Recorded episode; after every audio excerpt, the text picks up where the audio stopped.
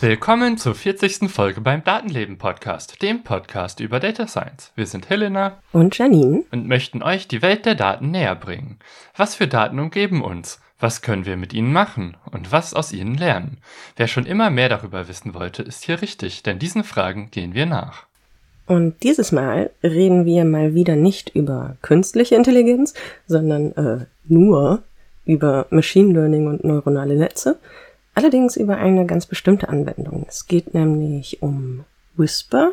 Das ist eine Anwendung von OpenAI, die mit einem Machine Learning Modell Sprache in Text umwandelt und dann eben als Text auch ausgibt. Diese Anwendung nutzen wir inzwischen selbst und zwar seit unserer ersten Folge in diesem Jahr, um unsere Folgen komplett zu transkribieren und dieses Transkript dann auch in den Show Notes äh, stehen zu haben und es da anbieten zu können, sodass alles, was wir sagen, wirklich auch niedergeschrieben ist. Und wir wollen in dieser Folge mal unsere Erfahrungen mit Whisper angucken, die wir bisher so gesammelt haben, dabei ein paar Vergleiche anstellen vielleicht und ein kleines erstes Fazit ziehen für uns.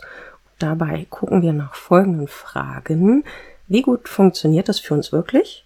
Wie viel Zeit kostet das im Vergleich zum vorherigen Vorgehen? Also zu relativ ausführlichen Show Notes mit Stichpunkten, aber nicht im kompletten Text. Und wie sieht der Vergleich zwischen Mensch und Maschine hier aus? Dafür haben wir ein kleines Experiment gemacht, wo Menschen sich beteiligt haben. Ja, und äh, was gibt es so im Umgang mit Whisper zu beachten, ist dann hoffentlich das, was rechts und links dabei rausfällt als äh, mehr oder weniger sinnvolle Info. Warum finden wir das Thema interessant? Also uns geht es auch um den Abbau von Barrieren, also dass unser Text nicht nur als Podcast vorliegt, sondern wenn es möglich ist, eben, dass es auch den Text zum Nachlesen gibt. Da hatten wir schon länger überlegt, wie man das umsetzen könnte und ja, Ende letzten Jahres dann festgestellt, dass sich Whisper dafür eignet, dass auch die deutsche Sprache gut kann und recht zuverlässig ist. Wie zuverlässig, darum geht es heute. Und dass es eben nicht darauf basiert, dass man die Daten die ganze Zeit zum Beispiel an Google schickt. Äh, wenn die das für einen machen, sondern man das selber machen kann. Außerdem ist Whisper auch für uns äh, ganz konkret als Data Science Thema interessant, weil es im Gegensatz zur Bildgenerierung, zu der wir auch eine Folge gemacht haben, jetzt schon unser Tagesgeschäft geworden ist, aber eben auch auf neuronalen Netzen basiert. Ich komme nach Hause, scrolle durch das Internet. Alle reden schon wieder über künstliche Intelligenz. Schlagzeilen auf allen möglichen Nachrichten oder Newsseiten. Künstliche Intelligenz, Chance oder Jobkiller. Eine neue KI-Ampel regelt den Verkehr an Kreuzungen in Hamm. Würde künstliche Intelligenz die Welt besser regieren? Das sagt die KI dazu. Stability AI Gründer. In fünf Jahren gibt es keine Programmierer mehr. Mordversuch an der Queen. KI-Chatbot soll Attentatspläne abgesegnet haben. Meine Gedanken schweifen ab, während ich durch diesen Newsfeed scrolle. Wir reden bereits völlig selbstverständlich von KI. Dabei sind es bisher nur gut trainierte Modelle. Intelligenz impliziert Bewusstsein. Ein Bewusstsein, das mehr ist als ein Modell, das aufgrund zahlreicher zur Verfügung stehender Daten so tun kann, als ob es ein Bewusstsein hätte. Aber mehr ist es doch noch nicht.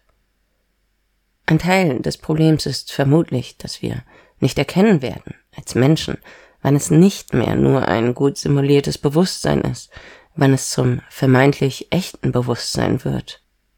Vermutlich werden wir keinen wirklichen funktionierenden Turing-Test haben, keine Blade Runner, die den Leuten anhand ihrer Emotionen ablesen können, wer oder was sie sind. Wir wollen digital das menschliche Gehirn nachbauen und nennen es künstliche Intelligenz, weil wir an eine Utopie glauben, weil Dinge dadurch vielleicht wirklich besser werden können. Und daneben gibt es diese anderen Menschen, die die Umrisse einer Dystopie, einer Katastrophe zeichnen. Wer hat heutzutage nicht den Terminator gesehen? Skynet? Die Menschen entwickeln Technologien für ein Morgen, als ob es selbiges nicht gäbe. Sie machen sich wenig Gedanken. Sie sind wie Kinder, die im Sand spielen und Burgen bauen und Welten erschaffen, und sie genießen diesen kreativen Moment. Und im Hintergrund rückt schon die Flut an, die für all das steht, was sie vorher nicht bedacht haben. Die Flut wird kommen, aber keiner weiß wie hoch. Ich fange an, mich zu fragen, wie klug wir Menschen wohl sein werden. Fast alle Technologien, die wir im Laufe der Jahrtausende entwickelt haben, haben immer zwei Seiten. Sie können konstruktiv sein, sie können destruktiv sein. Es liegt an uns, sie richtig einzusetzen, die richtigen Schlüsse auf dem aktuellen Stand des Wissens zu ziehen.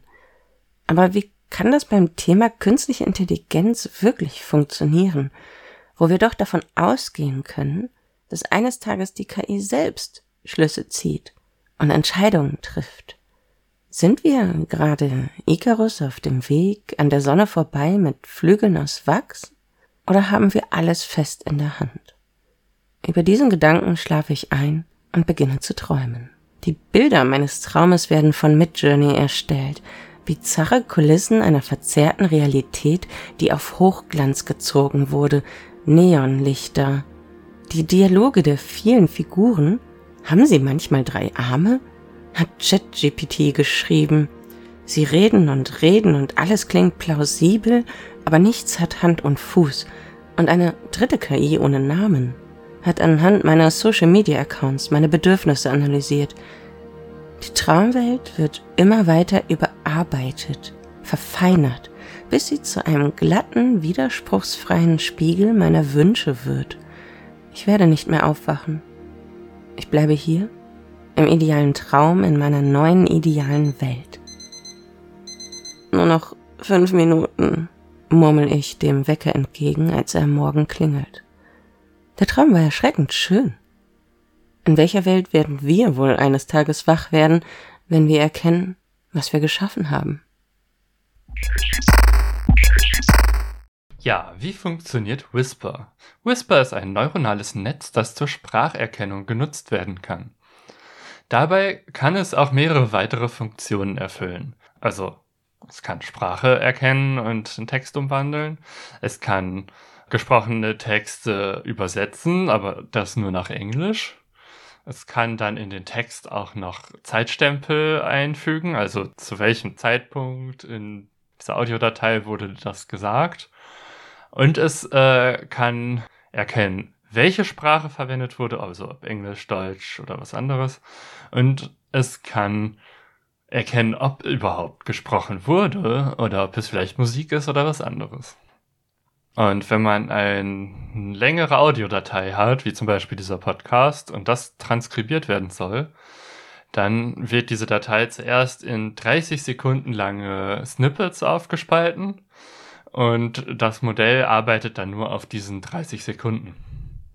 Um trotzdem Kontextinformation zu haben, wird der transkribierte Text vom Snippet vorher mit übergeben.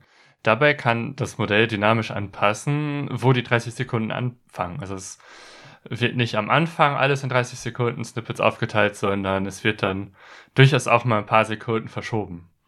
Ja, im ersten Schritt wird aus einem Snippet dann ein sogenanntes Spektrogramm berechnet. Das ist äh, eine mathematische Methode, um aus einem Audiosignal für jeden Zeitpunkt die Frequenz zu berechnen. Und ein Spektrogramm ist dabei auch eine zweidimensionale Darstellungsform. Also es ist auch ein Graphentyp, der dann ja für bestimmte Zeitpunkte mehrere Frequenzen gleichzeitig darstellt und die dann werden in der Regel dann irgendwie als Farben dargestellt. Aber es wird nicht nur die Frequenz in Hertz berechnet, sondern schon umgewandelt auf eine Tonwertskala der sogenannten Mel-Skala, die dann ja besser darstellt, welche Töne wie gut für Menschen unterscheidbar sind. Das reduziert eben dann auch die Anzahl an Ton- oder Frequenzdaten, die man braucht. Und für jeden Zeitpunkt gibt es dann 80 Frequenzwerte, die berechnet werden. Und jeder dieser Zeitpunkte besteht aus 25 Millisekunden.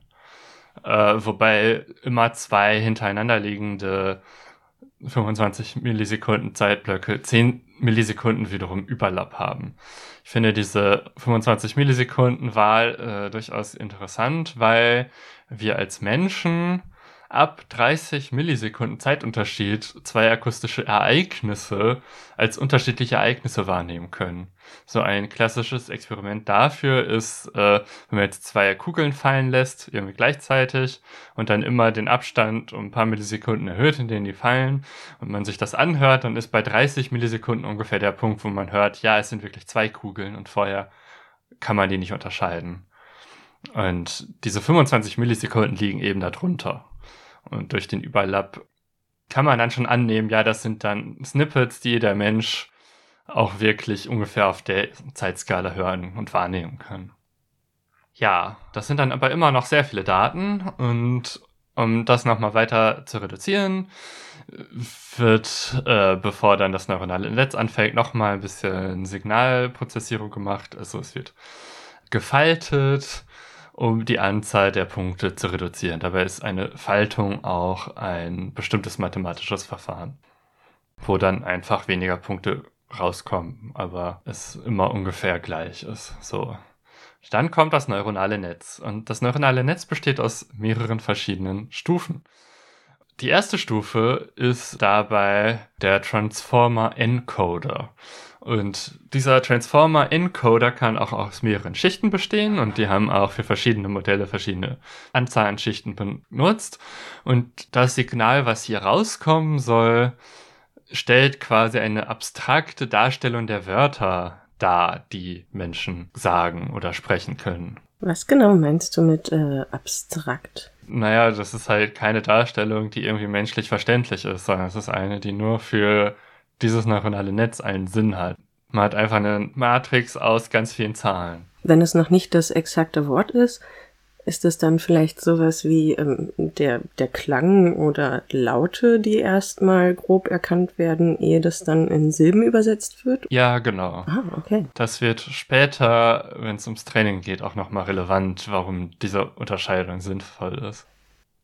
Dann kommt das Ergebnis davon in den Decoder. Der Decoder ist dann der Teil, der darauf trainiert ist, tatsächlich aus dem, was aus diesem Encoder rausfällt, tatsächlich Wörter als geschriebene Sprache ja ausspuckt, also wo das dann rauskommt.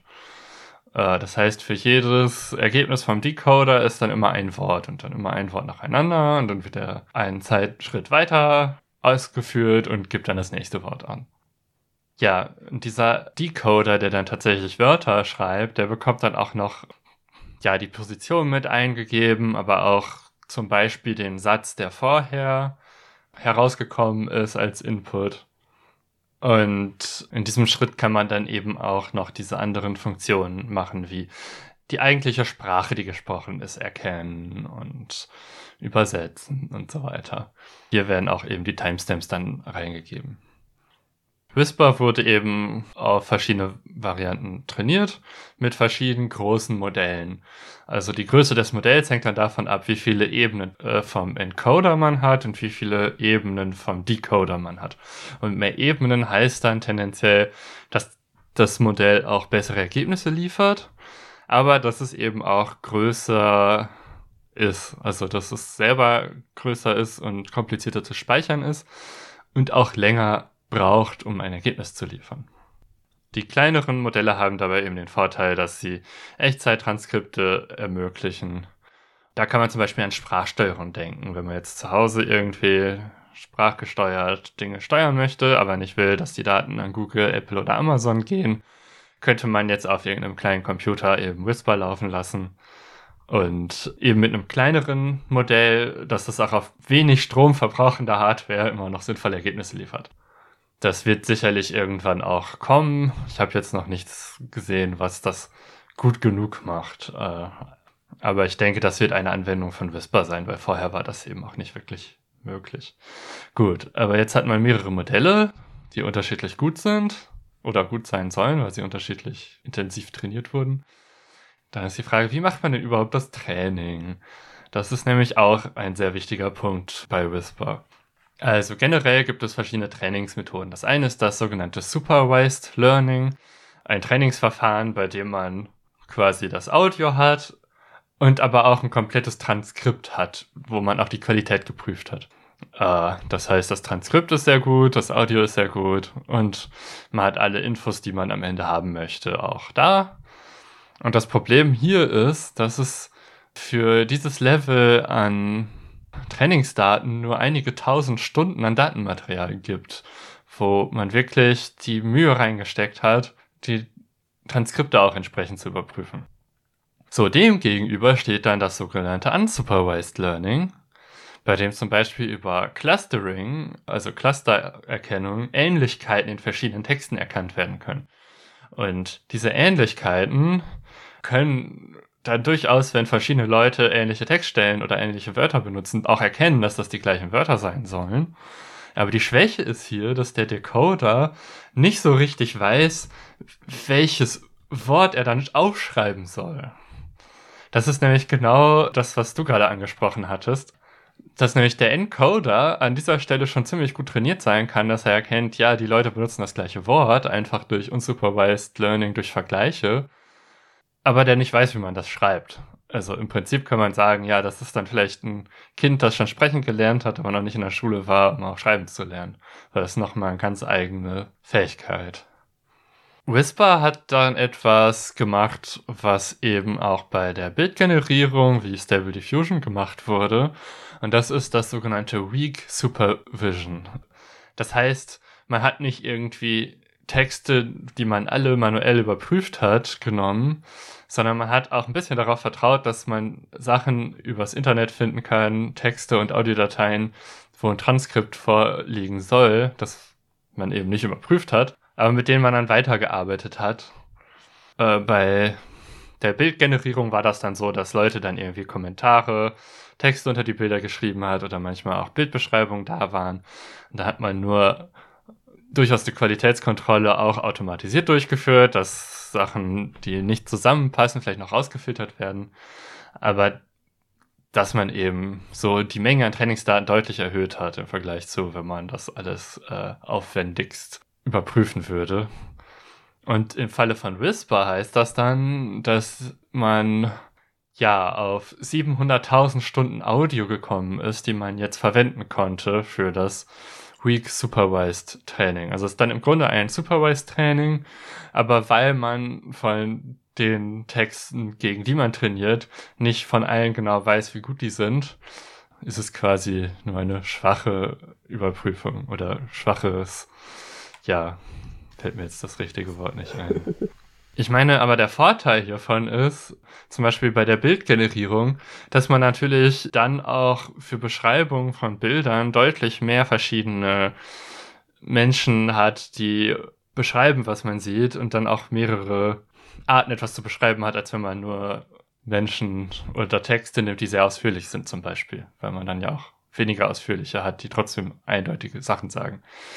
Äh, inwiefern das jetzt bei Transkripten eine Rolle spielt, weiß ich nicht.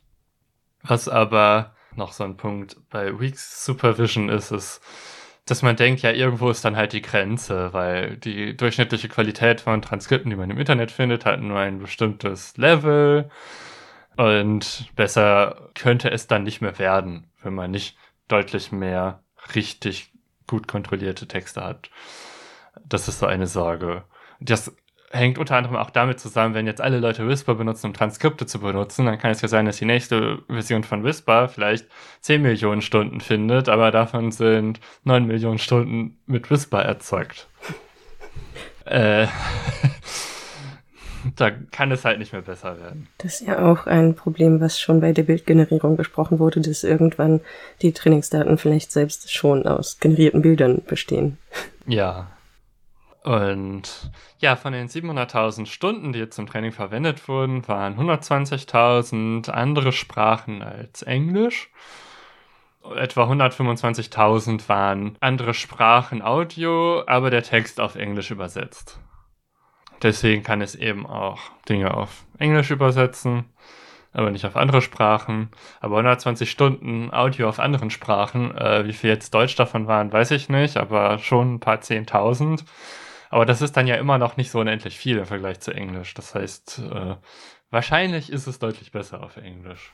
den Vergleich haben wir jetzt nicht gemacht. Gut, wenn man jetzt Whisper benutzen möchte, dann ist das Ganze ein Python-Skript. Zu Python haben wir ja auch schon eine äh, Folge gemacht. Das ist so eine der Standard-Programmiersprachen im Machine Learning. Und dieses Python-Skript kann dann eben auf dem Computer, auf einem normalen Prozessor rechnen. Ja, man kann auch Grafikkarten verwenden. Wie wir das jetzt äh, für unseren Podcast anwenden, ist, dass das Skript einfach auf dem äh, Server läuft, wo auch der Podcast ausgespielt wird.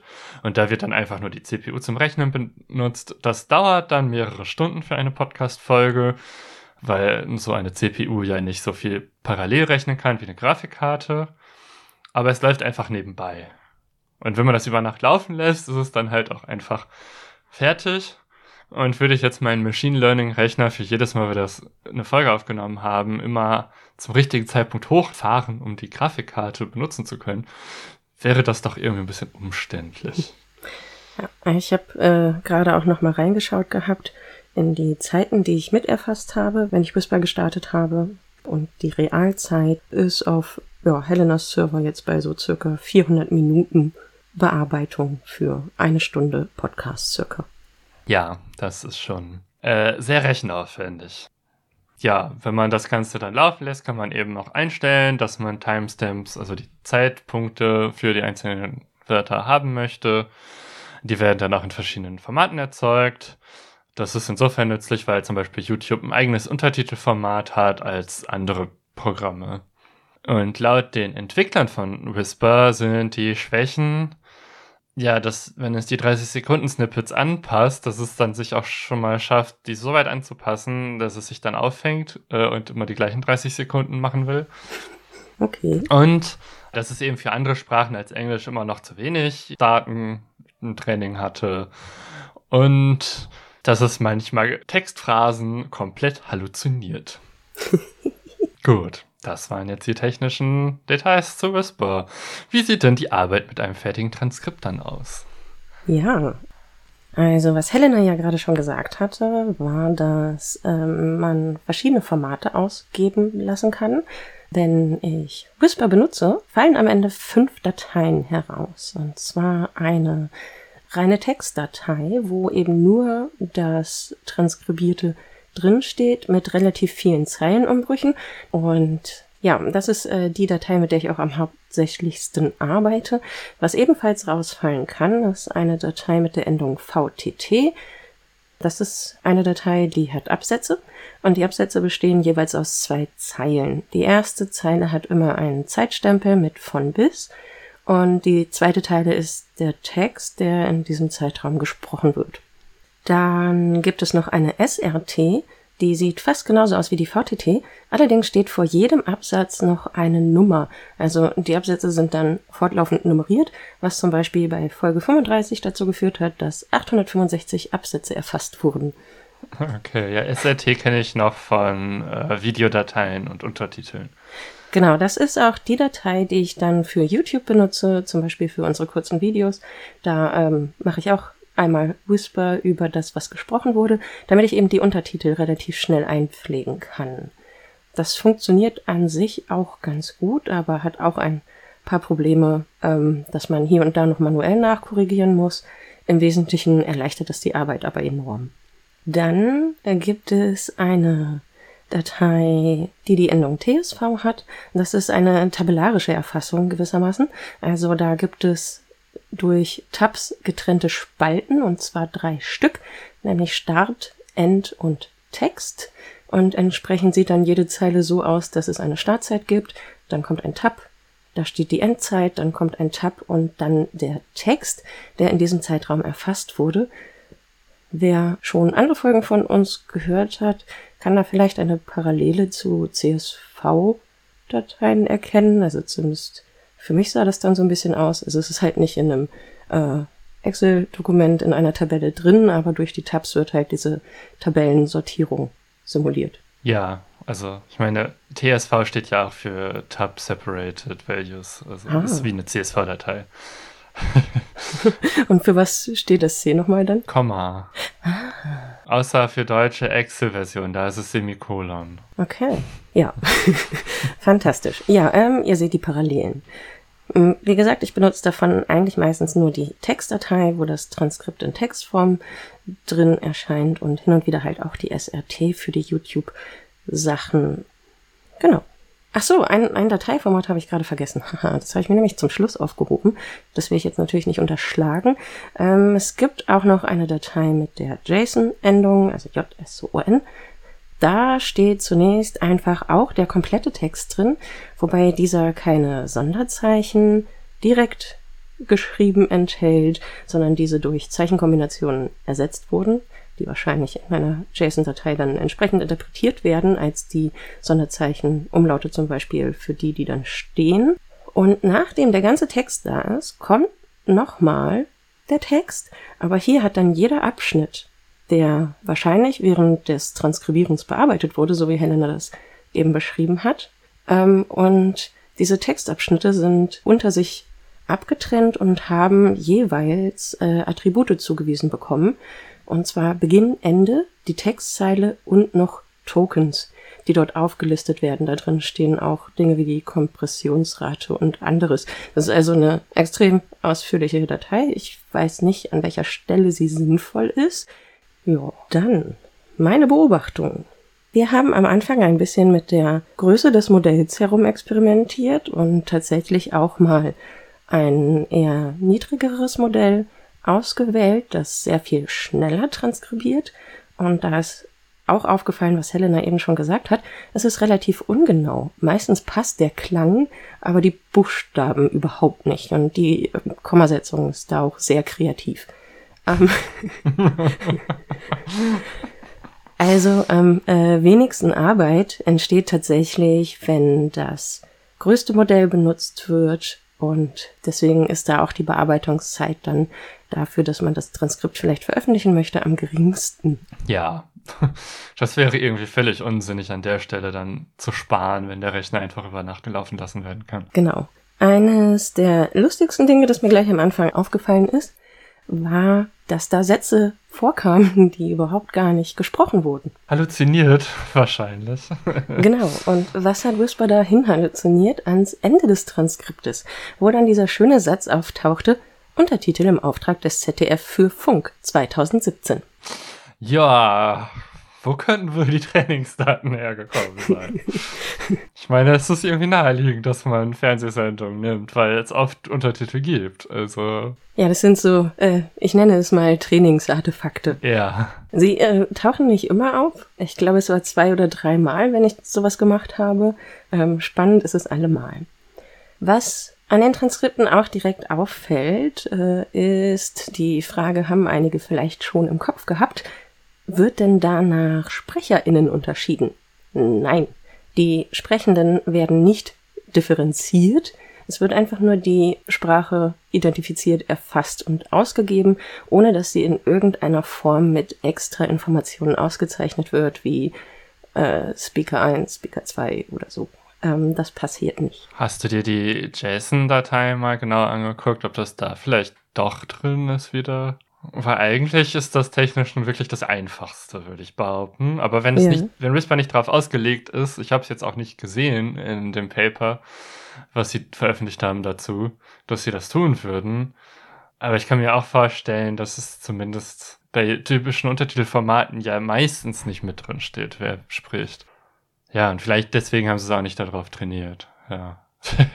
Das wäre etwas, wo dann Unsupervised Learning wahrscheinlich nützlich wäre, das im ersten Schritt den gleichen Sprecher wieder zu finden oder so. Also ich gucke mal, was hier drin ist. Da ist der Text, dann kommen Tokens, die unterschiedliche Zahlen haben. Temperature, AVG Log Prop, Compression Ratio, No Speech Prop, ID, Seek, Start, End, Text. Nee, falls nichts von dem irgendwas über Speaker aussagt, dann ist es da tatsächlich nicht drin. Aber ich weiß auch nicht, was Temperature und AVG Log Prop und No Speech Prop so ausmachen. Ja, No Speech ist wahrscheinlich die Wahrscheinlichkeit, äh, ob das, dass das keine Sprache ist. Stimmt, das muss ja auch irgendwo getestet werden, ne? Ja. Ja, ähm, das passiert jedenfalls hier nicht, dass nach Sprechenden irgendwie differenziert wird, weswegen ich das dann schließlich manuell mache. So, was auch äh, interessant ist und vielleicht mit dem zusammenhängt, wo festgestellt wird, ob etwas Sprache ist oder nicht, in der Regel werden die allermeisten Ms und Äs komplett ignoriert. So viele Ms und Äs wie wir doch noch in der Folge drin haben, die ich nicht rausgeschnitten habe. so viele landen definitiv nicht im Transkript. Ich finde das an der Stelle auch nicht schlimm, weil es den Lesefluss durchaus ja auch stören kann, wenn da ständig Ms und S drin sind. Manchmal kann es aber vorkommen, dass die doch mit transkribiert werden. Helena hat zum Beispiel einmal ein Ä bekommen von Whisper, wo Helena sagte, äh, nicht ganz. Das war offensichtlich ein für sich stehender, vollständig genuger Satz, wo das äh eine Aussage hatte. ich weiß es nicht. Ja, aber klingt auch so. also klingt für mich so, als wäre das schon Teil des Satzes, dass man darstellen muss, dass ich gerade nachgedacht habe. Ja. Und dass das Ergebnis ist, dass ich sage nicht ganz, während man beim normalen Sprechen ja öfter mal nachdenkt und dann äh sagt und das ist dann wirklich völlig irrelevant für den Text am Ende. Ich bin mir nicht sicher, ob das wirklich tatsächlich so differenziert entschieden wird bei Whisper.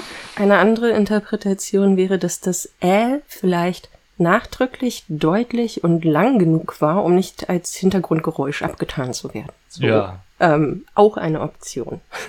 Genau. Ähm, was dann jedenfalls auch auffällt, ist, äh, was Helena ja auch schon gesagt hatte, manche Stellen werden eben einfach nicht als Sprache identifiziert. Zum Beispiel auch, wenn Musik läuft, also in unserem Intro etwa oder am Ende. Und an den Stellen macht Whisper einfach nichts. Also es stehen dann auch keine Kommentare wie Musik. Das ist zum Beispiel etwas, was ich dann bei den YouTube-Untertiteln manuell ergänze. Äh, Whisper zeichnet nicht auf, dass da etwas passiert, akustisch, sondern da gebe ich dann manuell noch einmal im Untertitel Klammer auf Musik, Klammer zu an, damit eben auch ersichtlich ist, da passiert gerade akustisch trotzdem was. Mhm. Das macht Whisper einfach nicht. Was Whisper auch nicht erfasst und in irgendeiner Form mit Informationen hinterlegt ist, wenn eine von uns lacht. Hin und wieder kommt das ja vor, wenn wir podcasten. ja. Das wird auch nicht erfasst.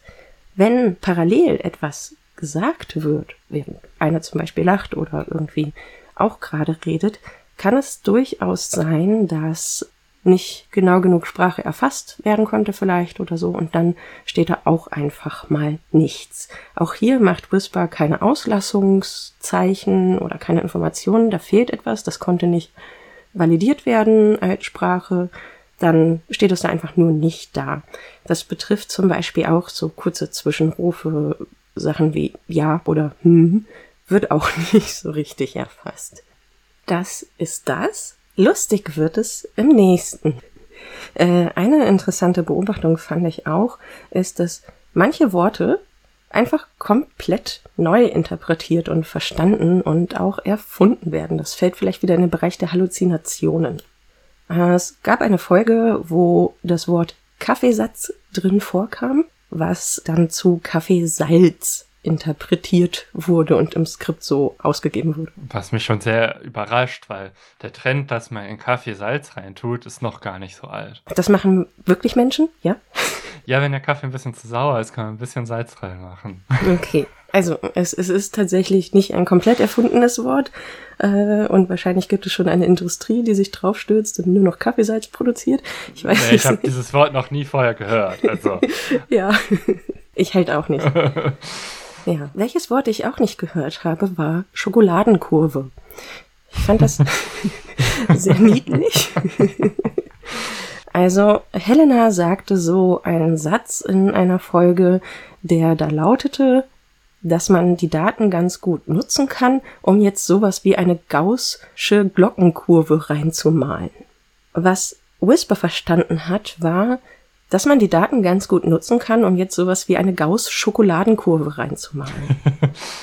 Im direkten Vergleich nebeneinander kann sich ja durchaus vorgestellt werden, wo das herkommt. Also das Gauss-Sch produziert ein sehr deutliches Sch Und Glockenkurve ist jetzt vielleicht nicht so das sinnvolle Wort, dann halt Schokoladenkurve. Ich bin sehr gespannt, was Whisper an dieser Stelle vom Podcast macht. Oh, ja. Ähm, das werden wir dann bei der nächsten Folge wissen. und das Interessante war jetzt aber, und auch dafür hat uns Helena eben eigentlich schon den Grund erklärt, dass Whisper in der Folge konsequent dabei geblieben ist, Schokoladenkurve zu schreiben, auch wenn danach das Gaußsche nicht mehr erwähnt wurde, sondern nur noch Glockenkurve gesagt wurde. Und dann stand da halt die ganze Zeit wieder Schokoladenkurve drin. Jetzt so erinnern wir uns kurz, was Helena eben ausgeführt hat. Das Transkript des Satzes davor wird in den nächsten Satz mit rübergezogen. Ja. Wahrscheinlich wurde dann das Wort an das Verständnis des ersten Satzes direkt angeglichen.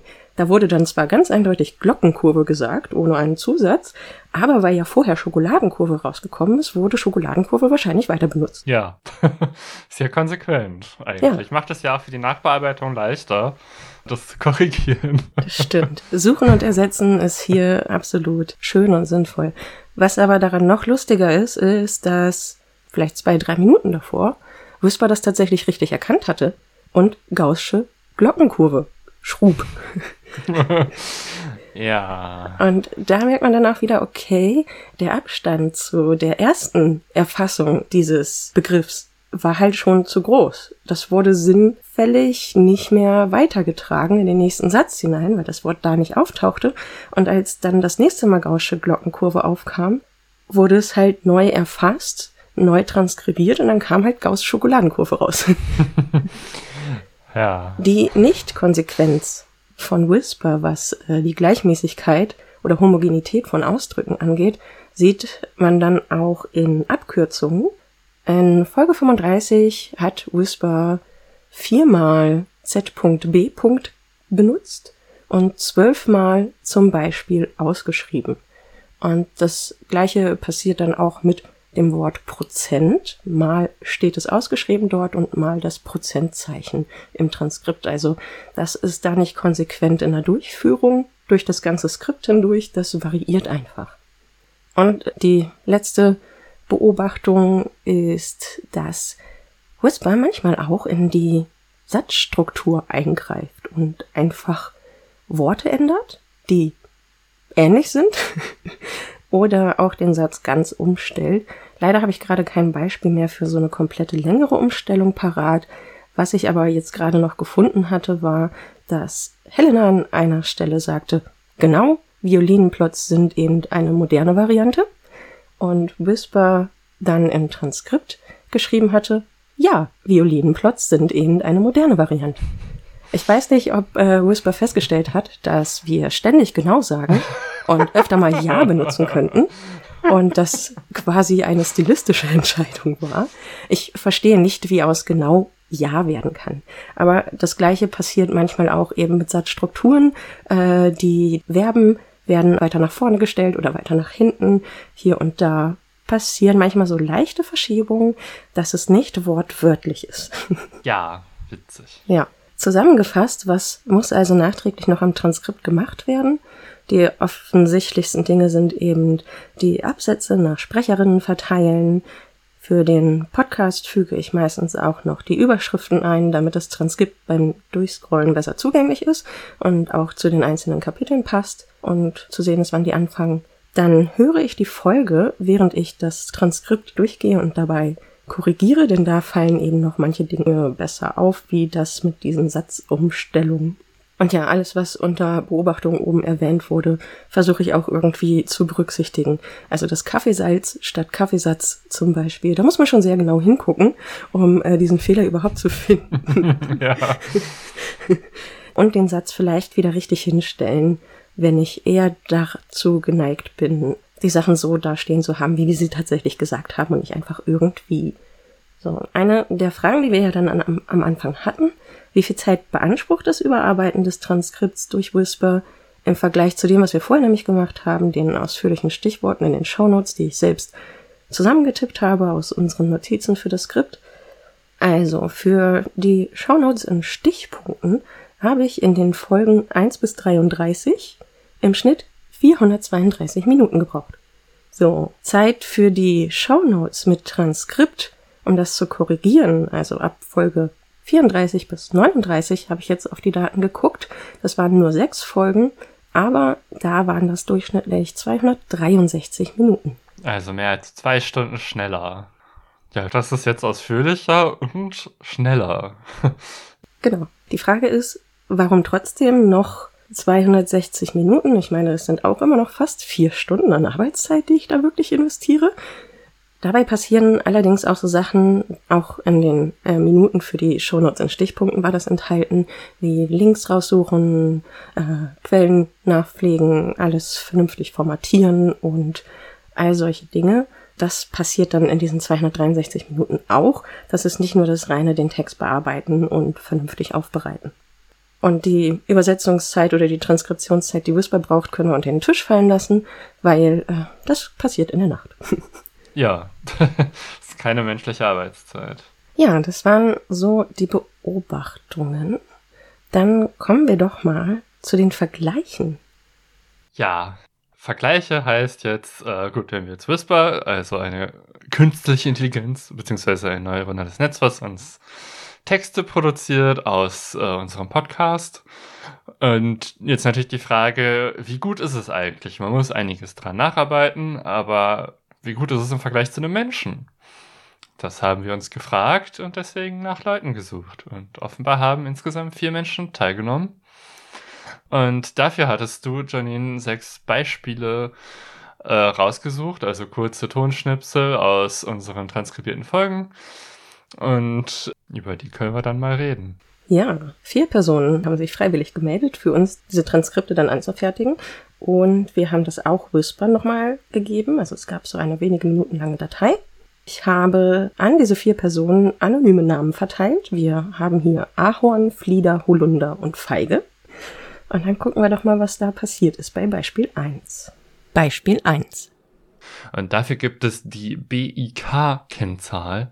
Das ist eine Kennzahl, nach der Orte nach Bevölkerungsdichte und Ballungsraumstruktur bewertet werden. Und Orte, die kleiner als irgendwie 1000 EinwohnerInnen sind, wurden für diese Studie auch zusammengelegt. Äh, ja, was ist hier passiert? Beziehungsweise worauf haben wir das Augenmerk gelegt? Ich habe jedes Beispiel nach einem bestimmten Thema ausgesucht. Und wie vielleicht zu hören war, war in diesem Beispiel ein Gender Gap vorhanden, den Helena gesprochen hat. Nämlich 1000 EinwohnerInnen. Ja. Wie sind Whisper und unsere vier Personen damit umgegangen? Ja, also Whisper hat das durchaus gehört tatsächlich und das Ganze dann mit Binnen-I gegendert, das EinwohnerInnen. Also eigentlich auf eine Weise gegendert, wo man diese Sprachlücke nicht so wirklich drin hat, weil zu der Zeit, als ich das Binnen-I gelernt hatte, hat das noch nie, niemand so gesprochen. Das ist erst später gekommen, als man sowas wie das Sternchen hatte. Manchmal sieht man ja auch den Unterstrich. Manchmal wird ja auch noch der Doppelpunkt benutzt. Das hat Ahorn auch so gemacht. Ahorn hat den Doppelpunkt benutzt, während Flieder und Holunder jeweils das Sternchen benutzt haben. Und Feige hat das gar nicht benutzt und nicht gegendert. Was auch noch auffällt, also ich hatte extra dazu geschrieben in die Aufgabenstellung, wir machen Whisper keine Vorgabe, wie es äh, transkribieren soll, also bekommen die Teilnehmer in dieser auch keine Vorgaben. Feige hat hier als einzige Person dann zum Beispiel noch A und B für die Sprechenden hinzugefügt, nämlich mein Beispiel 1 als A markiert mit Doppelpunkt und B Doppelpunkt dann das, was Helena gesagt hat. Das ist sozusagen eine Zusatzinformation, die hier mit reingekommen ist. Genauso wie bei Holunder zum Beispiel ersichtlich ist, dass am Ende steht Sternchen, Lach, Sternchen. Da ist also auch eine zusätzliche Information noch mit reingekommen, die Whisper zum Beispiel nicht abbildet. Ja. Aber Whisper erkennt ein Gender Gap sprachlich und markiert das auch irgendwie, was es mir, weil wir das mit Sternchen in unseren Transkripten machen möchten, ähm, es dann aber trotzdem auch leicht macht, das mit Suchen und Ersetzen schnell zu ändern über das ganze Transkript hinweg. Das stimmt. Dann kommen wir mal zum nächsten Beispiel. Helena und Janine reden übereinander. Beispiel 2. Die Linie hätte man auch einfach nur länger zeichnen können. hätte jetzt auch Ja, nicht vielleicht geschadet. als Beispiel oder so. Ja. Sag du doch mal als erstes, was fällt dir auf, wenn du auf die vier Personen und Whisper guckst? Ja, also wenn ich auf Whisper gucke, dann ist das einfach eine lange Zeile, wo, das hatten wir generell schon als Thema, überhaupt nicht zwischen den Sprechenden unterschieden wird. So, das ist jetzt erstmal der erste auffällige Teil. Während zwei Personen, nämlich Flieder und Feige, jeweils das sehr deutlich unterscheiden. Ahorn macht es nicht und Holunder macht es einfach nur durch neue Zeile. Im Gegensatz zu denen, die dann noch Person 1 und 2 oder A oder B davor geschrieben haben, meine ich jetzt. Und hier fällt auch wieder auf, dass das Lachen mit transkribiert wurde bei Ahorn und Fliede. Und ja, Feige hat genau das äh, Problem auch gehabt und es angemerkt, dass die Reihenfolge nicht ganz eindeutig sei zwischen den beiden Sätzen, die da aufgeschrieben wurden. Ich meine, das war ja der Sinn von diesem Beispiel. äh, Ja. Genau das zu testen. Genau, ich äh, habe gerade nebenbei versucht herauszufinden, was ich denn daraus gemacht habe, weil was ich auffällig finde, es hat wirklich keine Person identisch aufgeteilt, ne? Ja, Bei Ahorn ist ja keine Unterscheidung zwischen den Sprechenden.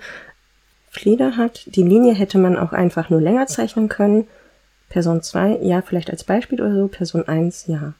Das ist im Prinzip, was ich auch in unserem Transkript dann geschrieben habe, in dem das veröffentlicht wurde.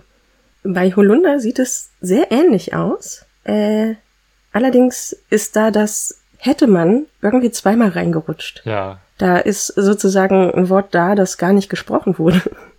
Bei Feige äh, sind viel mehr Wechsel vorhanden. ja, Und das ist auch was, was ich so aus der Erfahrung äh, von den Transkripten, die wir auch beim Hexenwerk angefertigt haben bisher, aufgefallen ist, dass manchmal Menschen, die beim Transkribieren helfen, wenn sie nicht mit den Stimmen vertraut sind, tatsächlich Probleme haben, diese äh, auseinanderzuhalten. Was einfach daran liegt, dass man sich unglaublich stark darauf konzentrieren muss, sobald übereinander geredet wird, auch für Menschen. Und das passiert ja relativ schnell. ja. Man könnte äh, natürlich, weil wir unterschiedliche Tonspuren aufnehmen, das theoretisch ja trennen, aber das wäre auch Aufwand, weil es ja inhaltlich manchmal auch keinen Sinn ergibt, das zu trennen. Also, Also das ist tatsächlich schon auch was, was ich mache im Schnitt manchmal, dass ich ähm, gucke, wenn die Option besteht, Worte, die gleichzeitig gesprochen werden, vielleicht an kleine Sprechpausen leicht zu verschieben, aber ab einer gewissen äh, Spannbreite ergibt es einfach gar keinen Sinn mehr, äh, das zu verschieben und dann heißt es nur, entweder bleibt es drin oder es wird komplett rausgelöscht. hm, So, ja, das sind so die Produktionsentscheidungen dann. Genau, kommen wir mal zu Beispiel 3. Hier war der Fokus auf den Auslassungspunkten, was ich natürlich vorher niemandem gesagt habe, worauf jeweils der Fokus lag, ja, weil sonst hätte es ja weniger Spaß gemacht. Hören wir mal kurz rein. Beispiel 3. Äh, ich hatte noch eine vierte Sache genannt, die kumulierte Häufigkeit. Was zum ist das?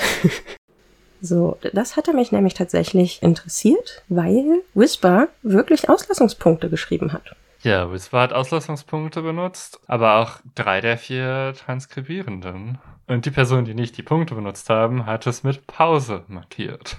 Was daran ersichtlich ist, dass sowohl Menschen die Konvention erkannt haben, hier wird etwas bewusst nicht gesagt, als auch, dass Whisper diese Sprechpause tatsächlich markiert hat. Also, obwohl ja sonst eigentlich extra Informationen von Whisper nicht geliefert werden, sowas wie Lachen oder ähm, andere Dinge, Sprecherwechsel und dergleichen. Was sich auch immer unterscheidet, sowohl bei Whisper als auch zwischen den Transkribierenden, sind, ist die Interpunktion. Ja. Hier hatten jetzt zum Beispiel auch zwei Leute Doppelpunkte gesetzt.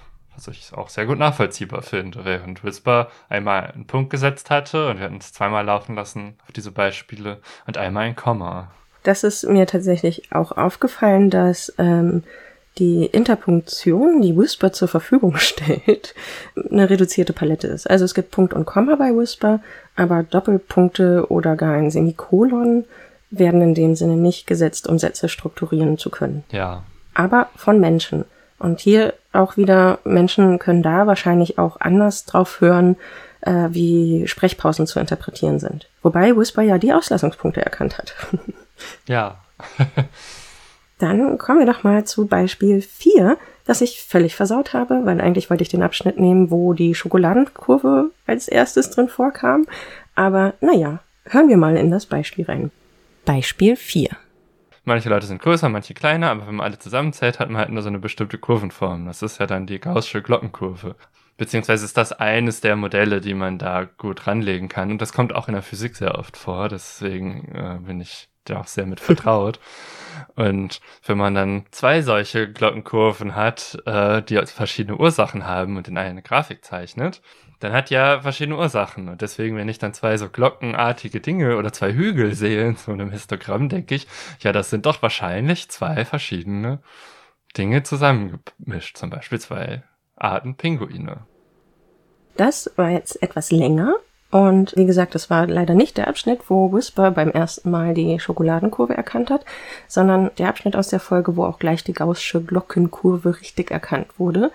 Warum dieser Abschnitt aber trotzdem relativ interessant war, ist, was Helena eben schon gesagt hat, die Interpunktion, ähm, weil es jetzt ein relativ langer Abschnitt war, wie das da verteilt wird. Mein Eindruck ist, Whisper kann durchaus dazu neigen, sehr lange Sätze zu benutzen. Ja, das sind schon beeindruckend lange. Also der letzte Satz ist bei der einen Whisper-Variante sehr lang. Wobei ich überraschend finde, dass beispielsweise äh, Feige gar keine Interpunktion so richtig benutzt. Nein, tatsächlich gar keine. Ja. Da ist nur der reine Text da, aber mit Groß-Kleinschreibung. Und bei den anderen Personen gibt es auch wiederum Kommata, die alles strukturieren. Und tatsächlich neigt zum Beispiel Holunder zu einem wesentlich längeren Satz als Whisper. Das ist ja dann die Gaußsche Glockenkurve, beziehungsweise ist das eines der Modelle, die man da gut ranlegen kann und das kommt auch in der Physik sehr oft vor.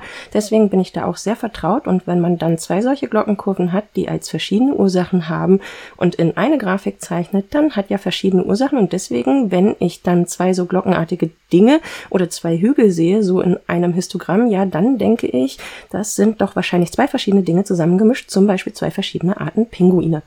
Da war kein Punkt zwischen. Aber Komma. genau, aber Komma. Da. Und Whisper hat mehr Punkte verteilt. Ich glaube, ich neige auch eher dazu, weniger Punkte zu verteilen, wenn ich selber transkribieren würde. Einfach weil mündliche Sprache nicht so extrem dazu gedacht ist, äh, in vollständigen Sätzen zu reden. Also die ist durchaus viel flexibler als schriftliche Sprache. Und hier wird halt einfach mündliche Sprache verschriftlicht. Und ich denke mal, aufgrund der 30 Sekunden die Whisper sich rausnimmt, kann es vielleicht doch dazu kommen, dass mehr Punkte gesetzt werden, als wenn Menschen transkribieren. So eine Theorie. Das äh, könnte sein. Gut, dann Beispiel 5. Daran versus darin habe ich es genannt, das Problem hier. Beispiel 5. Ja, gut, das war jetzt äh, diese Folge und äh, ja, die nächste Folge erscheint am 17. Juni und daran geht es um natürliche Experimente. Ah, okay, hier war das Ding, dass alle darin schreiben, alle Menschen, aber Whisper daran. Genau. Und was haben wir gesagt? Ähm, daran. Also beziehungsweise es war ein daran, das vielleicht kurz vor Ende des Wortes noch zu einem darin geworden wäre sein könnte. Okay. Aber es klingt tatsächlich wie ein daran und ich habe mich dann auch dazu entschieden, ein darin daraus zu machen. Also manchmal erkennt Whisper Sachen korrekt, Ja. aber vielleicht entscheidet sich dann der Mensch, der für ein Transkript verantwortlich ist, trotzdem dafür, es nicht zu übernehmen, sondern das richtige Wort zu schreiben, damit es einfach beim Lesen angenehmer ist. Ja, weil daran ist ja eindeutig ein Versprecher. Ja, Das ergibt ja keinen Sinn, dieses Wort an dieser Stelle. Das ist schon richtig, wenn man sagt darin. Und das haben die Menschen auch alle hingekriegt. Und Whisper halt, hat das Wort, was gesagt wurde, genommen. Ein bisschen spannend war, dass Flieder tatsächlich am 3. Juni geschrieben hat. Schlicht und ergreifend verhört vielleicht oder kurz was anderes gemacht und dann einfach eine 3 reingesetzt statt des 17. Juni. Aber ja, äh, Fehler können halt auch Menschen passieren. So. Gut, dann kommen wir noch zum letzten Beispiel. Das ist auch nochmal ein langes, weil ich da eigentlich das mit der Interpunktion nochmal mit erfassen wollte. Aber es geht an sich um ein doppelt vorkommendes Wort, das wir jetzt mal kurz hören werden. Beispiel 6. Bezogen auf das US-Militär. Ich habe jetzt keine Informationen über irgendwie den Stand irgendwie in Deutschland oder so, wo das Konzept ja ein bisschen anders funktioniert, wie die Leute ausgewählt werden. Aber die These ist jetzt einfach, dass Leute, die weniger Optionen in ihrem Leben haben, zu gestalten, was sie eigentlich in ihrem beruflichen Leben machen wollen, eher dann auch zum Militär gehen und Leute, die eher weniger Optionen haben, potenziell auch die Leute sind, die eher weniger verdienen. Ja, was habe ich hier gemacht? Ich habe einfach nur geguckt, wie Menschen mit dieser doppelten Erwähnung des Irgendwies, was ja dann auch eigentlich überflüssig ist, umgehen. Helena sprach, ich habe jetzt keine Informationen über irgendwie den Stand irgendwie in Deutschland. Und das hat jede Person auch so erfasst. Und Whisper hat es, als die Folge transkribiert wurde, einfach ausgelassen. Da hat Helena schlecht und ergreifend gesagt, ich habe jetzt keine Informationen über den Stand in Deutschland. Also keines von den beiden irgendwie ist transkribiert. Was aber lustig ist, ist, ich habe die Beispiele Whisper auch nochmal transkribieren lassen, die kurze Datei mit allen Beispielen zusammen. Da sind beide irgendwies mit drin. Ja.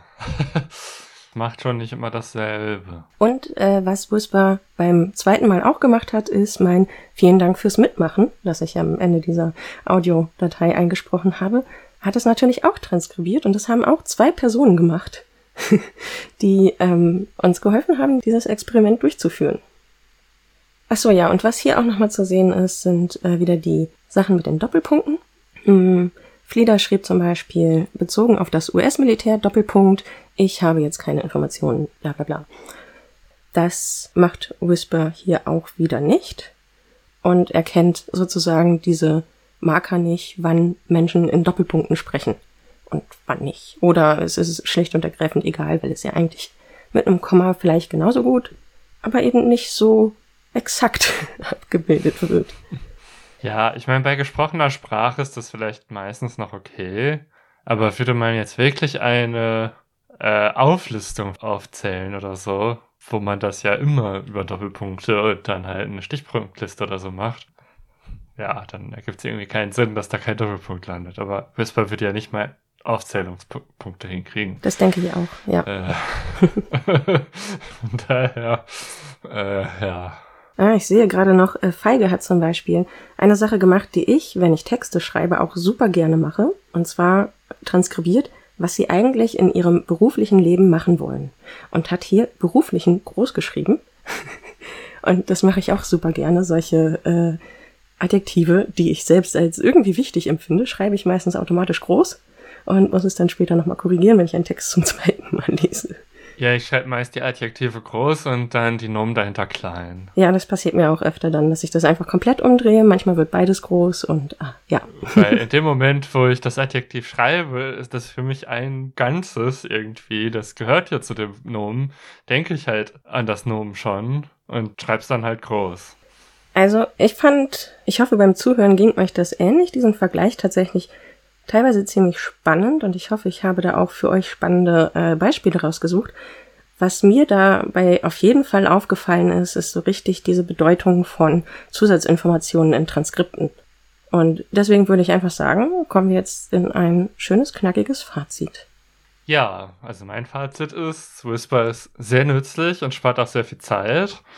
Aber man muss auch bedenken, wo dann die Grenzen sind, äh, weil sowas wie, dass man lacht und so, das hilft ja durchaus, wenn man Text liest, auch dabei zu erkennen, was eigentlich so eine emotionale Bedeutung eines Satzes ist.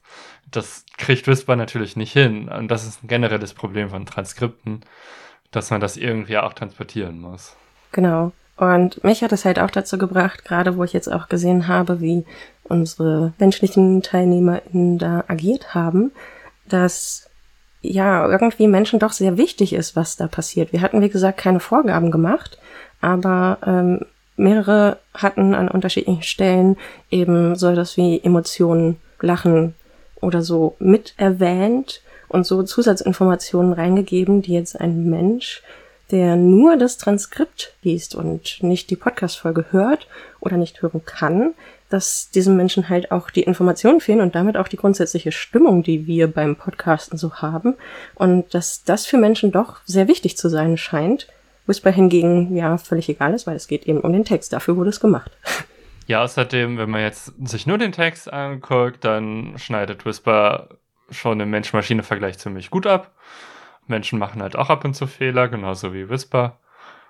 Also man muss, glaube ich, in beiden Fällen, wenn man ein komplettes Transkript von einem Menschen machen würde, auch da nochmal einen Schritt haben, dass dann jemand anders das sich nochmal anhört, parallel zum Lesen, wahrscheinlich, wenn man Qualitätskontrolle machen würde, äh, so wie bei Whisper ja auch. Ja. ja. Äh, mir ist jetzt noch eingefallen, äh, ich habe eine Frage bekommen gehabt, das äh, passt jetzt vielleicht ins Fazit noch ganz schnell, weil wir haben ja sowas erwähnt wie sprechende Personen werden nicht unterschieden. Könnte jetzt eigentlich für uns das noch besser gemacht werden? Könnten wir selber unsere ähm, korrigierten Transkripte, so wie wir es gerne hätten, beispielsweise zurückfüttern zu Whisper und dadurch dann für unsere individuelle Anwendung das besser machen? Also ich meine, wenn Whisper eben nicht in der Lage ist, Menschen auseinanderzuhalten und die Informationen zu geben, bringt es auch nichts, das Whisper selber zurückzufüttern. Ja. Da wäre es eher naheliegend, dass man eben diese Zeitstempel in dem Text mit nutzt und dann nochmal eine eigen, ein anderes neuronales Netz, was einfach nur auf unsere Stimmen zur Klassifizierung trainiert ist, äh, dass es das dann nochmal auseinander dividiert. Das ist ein, dann sagt zu welchen Zeitpunkten hat wer geredet. Dann könnte man den Text hinterher dann mit nachbearbeiten mit dieser Information. Ja, und jetzt aber so inhaltliche Korrekturen beziehungsweise so äh, andere Sachen, die korrigiert werden, jetzt nicht nur SprecherInnen, ähm, könnte man das auch zurückgeben und Whisper damit für sich selbst besser machen oder müsste das auch über die individuelle äh, eigene Stimmtraining dann sozusagen laufen? Also ich kann das jetzt gerade nicht einschätzen, wie viel jetzt irgendwie ein paar Stunden Audio helfen. Ja. Aber man hat ja das Modell und beim maschinellen Lernen ist es üblich, dass man ein Modell hat und auf Basis dessen halt weiter trainiert. Mhm. Das heißt, das Modell, was man, was wir uns runterladen können, können wir auch genauso benutzen, um das weiter fortzutrainieren mit unseren eigenen Daten. Ah ja, okay. Das haben wir jetzt nicht gemacht. ja. äh, das wäre sicherlich auch einiges an Aufwand, irgendwie herauszufinden, wie man eigentlich Whisper trainieren kann weiter. Wie das technisch, weil man technisch dafür alles irgendwie umsetzen müsste. Aber im Prinzip wäre das möglich, dass man gerade wenn wir jetzt irgendwie noch mehr als wir haben an Texten, dass man dann nochmal 100 Stunden oder so drauf trainiert. Weiß halt nicht, wie stark die Verbesserungen werden, aber ich kann mir schon vorstellen, dass das was bringt.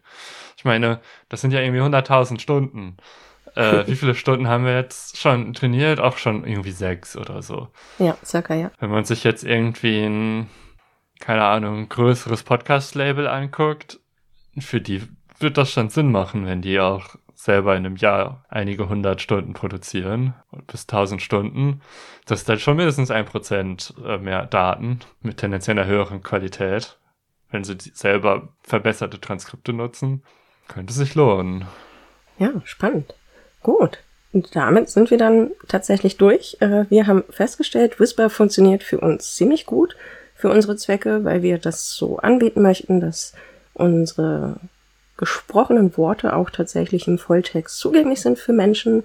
Aus verschiedenen Gründen kann das ja helfen und genau, ist eine sinnvolle Sache. Wer es wirklich fehlerfrei haben will, muss dennoch manuell ein bisschen nachbearbeiten beziehungsweise in die eigene angenehme Struktur bringen, sodass das dann auch leserlich ist und gut mit Abschnitten unterteilt ist. Ja. Und wir können mal überlegen, ob wir künftig in äh, Transkripten vielleicht auch noch ein bisschen Emotionen mit einbauen. Ich weiß es noch nicht. Es scheint auf jeden Fall äh, für Menschen relevant zu sein. Ja. Ja, und äh, unsere nächste Folge erscheint bestimmt. Äh, und ich hoffe, heute nach der Aufnahme entscheidet sich dann auch das Thema. ja, aber wir versprechen jetzt an dieser Stelle erstmal noch nichts. Es ist ja auch ein bisschen Sommer, deswegen erscheint diese Folge hier auch etwas außerhalb des Rhythmuses, wie ihr vielleicht festgestellt habt, aber der Sommer ist eben der Sommer und wenn wir nicht gleichzeitig Urlaub machen, dann verteilt sich das ganz gut. ja. Wenn ihr die nächste Folge nicht verpassen möchtet, Folgt uns doch auf Mastodon unter datenleben.podcasts.social oder auf Twitter unter datenleben. Besucht gerne unsere Webseite www.datenleben.de und hinterlasst uns da auch gerne Feedback. Darüber freuen wir uns, auch wenn es nur ein Chat-GPT Spam-Feedback ist, das sehr lustig war. Ja, ähm, ihr könnt uns als Data Scientists auch buchen für Analysen oder Projekte. Und falls ihr irgendwelche Fragen habt oder Themen, die euch interessieren und ihr uns die vorschlagen möchtet, dann schreibt uns. Dann bleibt mir nur noch für eure Aufmerksamkeit zu danken und bis zum nächsten Mal. Ciao. Tschüss.